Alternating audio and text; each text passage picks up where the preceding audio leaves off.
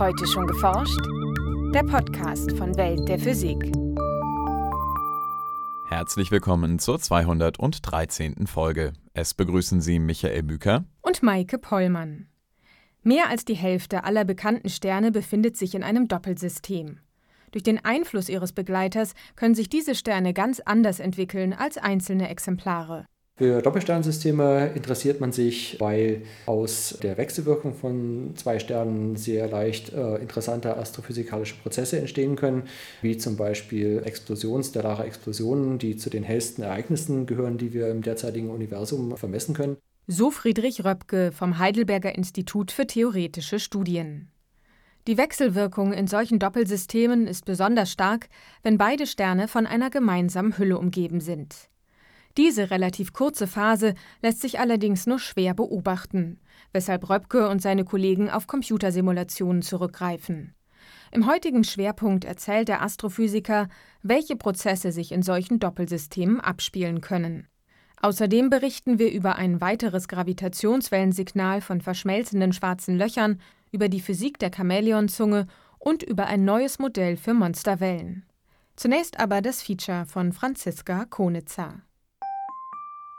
Die Sonne ist als ein Einzelstern kein wirklich typisches Exemplar. Mehr als die Hälfte aller bekannten Sterne befinden sich in einem Doppelsystem. Dabei umkreisen zwei Sterne ihren gemeinsamen Massenmittelpunkt, teils mit Umlaufzeiten von einigen Tagen, teils dauert ein Umlauf tausende Jahre, je nach Abstand der beiden Gestirne. Je näher sich die beiden Sterne sind, desto mehr beeinflussen sie sich gegenseitig. Die Komponenten des Doppelsternsystems können sehr weit voneinander entfernt sein, sodass die Tatsache, dass es sich um ein Doppelsternsystem handelt, keine große Auswirkung auf die Entwicklung der Sterne hat. Aber es gibt eben auch Doppelsternsysteme, die sehr eng beieinander sind und da gibt es dann Wechselwirkungen zwischen den beiden Sternen, die zu äh, sehr äh, dramatischen Phänomenen führen können. Das kann erstmal sein, dass sich die Entwicklung der Sterne ganz anders vollzieht, als man das von Einzelsternen kennt. Es kann aber auch dazu kommen, dass Masse von einem Stern auf einen anderen Stern übertragen wird und dabei kann es Instabilitäten geben, es kann zu Explosionen kommen, es können sehr spektakuläre Ereignisse von solchen Doppelsternen resultieren.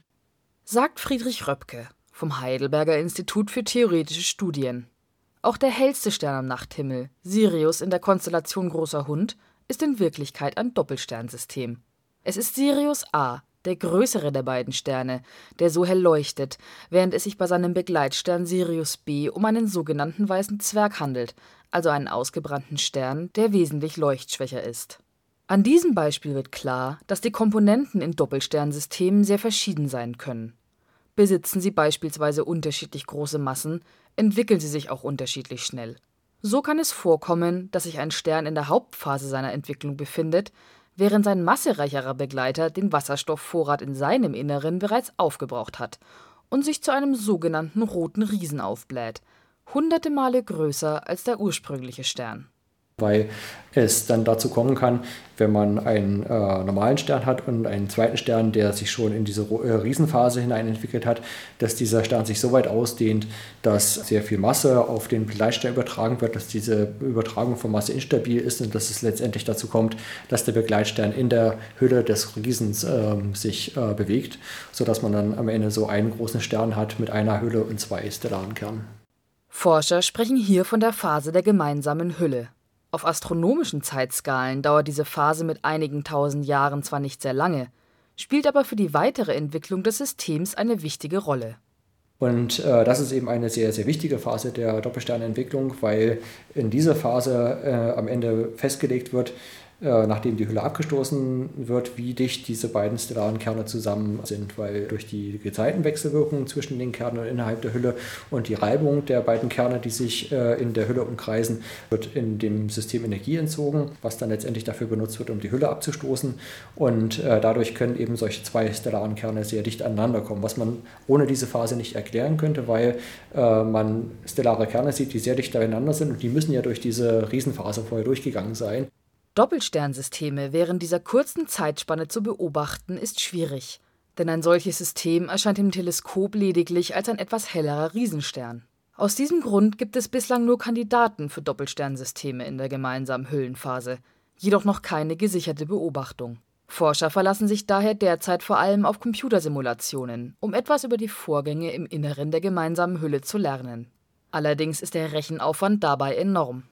Weil klassischerweise die Astrophysik äh, die Entwicklung von Sternen als Einzelsterne verfolgt, unter der Annahme, dass Sterne perfekte Kugeln sind und äh, man das eigentlich relativ komplizierte physikalische Problem auf ein eindimensionales Problem reduzieren kann, indem man die ganzen Größen, mit denen man den Stern beschreibt, nur als Funktion des Radius ausdrückt, sodass man eben ein sehr einfaches eindimensionales Modell bekommt. Diese Vereinfachung ist bei Doppelsternsystemen aufgrund der Wechselwirkungen nicht möglich. Bisherige Simulationen der gemeinsamen Hüllenphase konnten daher meist nur wenige Orbits der stellaren Kerne umeinander am Computer darstellen die Forscher um Friedrich Röpke lösten das Problem, indem sie das Doppelsternsystem auf einem Gitter abbildeten, das sich mit den beiden stellaren Kernen mitbewegt. Durch diesen Trick erreichten sie bei machbarem Rechenaufwand eine sehr hohe Auflösung, die bislang unbekannte Prozesse des Gasflusses im Doppelsternsystem offenbarte. Bislang war nämlich lediglich bekannt, dass durch das Kreisen des Sterns um den roten Riesen spiralförmige Stoßfronten entstehen, die vom Inneren der gemeinsamen Hülle nach außen wandern was wir sehen, ist, dass diese Spiralstruktur ähm, instabil ist und dass es zu Auftriebsinstabilitäten kommt, die äh, solche pilzartigen Strukturen bildet, sodass Material sehr effizient vom Inneren nach außen, äh, des, des, der Hülle nach außen äh, transportiert werden kann, was eben auch einen sehr effizienten Energietransport in der Hülle darstellt. Bislang können die Wissenschaftler mit ihrer Simulation nur einige hundert Umläufe nachspielen, was einer Zeitspanne von knapp einem Jahr entspricht. Die gesamte Phase der gemeinsamen Hülle vom Aufblähen des Roten Riesen bis zum Abstoßen der gemeinsamen Hülle bleibt damit noch unerforscht. Während sich die Sterne während der Phase der gemeinsamen Hülle innerhalb weniger hundert Jahre bis auf wenige Sonnenradien annähern, da sie ihre Energie effizient auf die gemeinsame Hülle übertragen können, nähern sie sich anschließend nur noch sehr langsam an.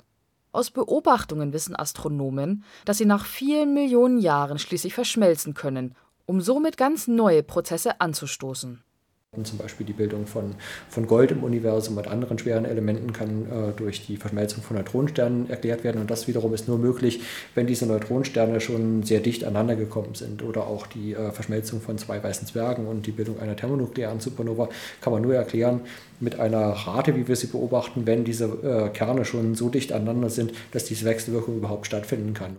Thermonukleare Supernovae gehören zu den hellsten Explosionen im Universum. Auch deshalb haben Wissenschaftler großes Interesse an ihren Vorläufersystemen.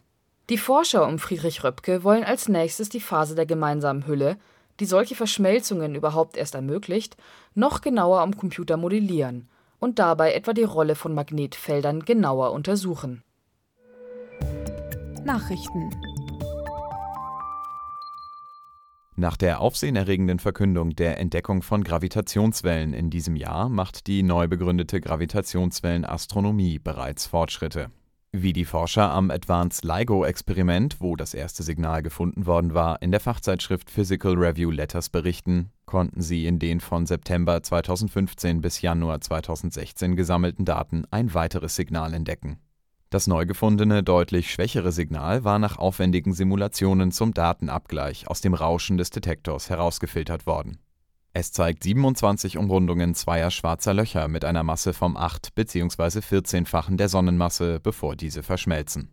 Die neue Entdeckung ist eine weitere Bestätigung der Existenz schwarzer Löcher in diesem Massenbereich sowie der Vorhersagen der allgemeinen Relativitätstheorie zu ihrem Verhalten beim Zusammenstoß. Eine weitere Arbeit eines internationalen Forscherteams zeigt nun auch erstmals den Entwicklungsweg von Sternen auf, die als solche kollidierenden schwarzen Löcher enden. Die Arbeit, die in der Fachzeitschrift Nature erschienen ist, beschreibt Sterne mit einer Masse zwischen dem 40-fachen und dem 100-fachen der Sonne, die sich in großer Nähe zueinander entwickeln.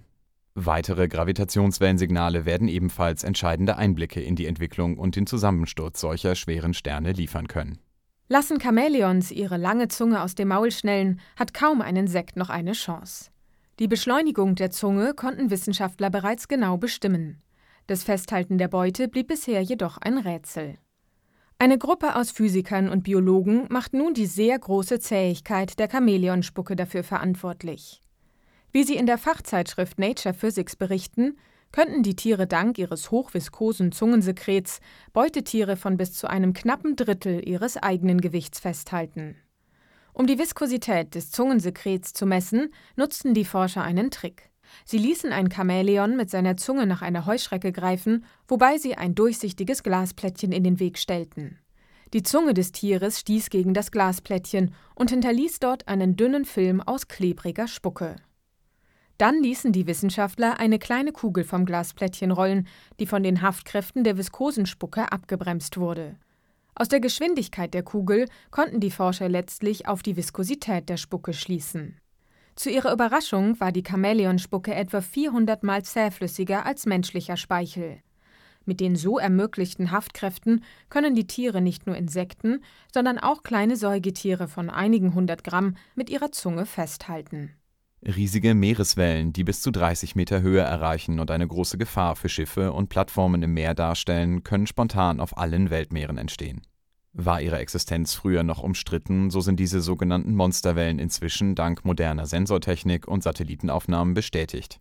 Die genauen Umstände ihres Zustandekommens sind allerdings weiterhin rätselhaft. Ein internationales Forscherteam hat nun in der Fachzeitschrift Scientific Reports ein mathematisches Modell vorgestellt, das eine Antwort bieten könnte.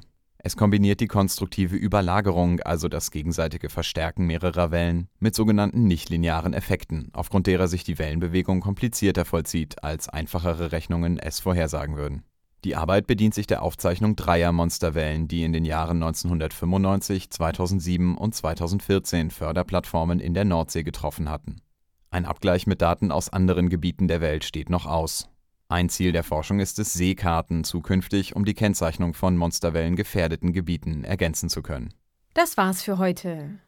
Bleiben Sie wissenschaftlich und laden Sie uns auch nächstes Mal wieder herunter.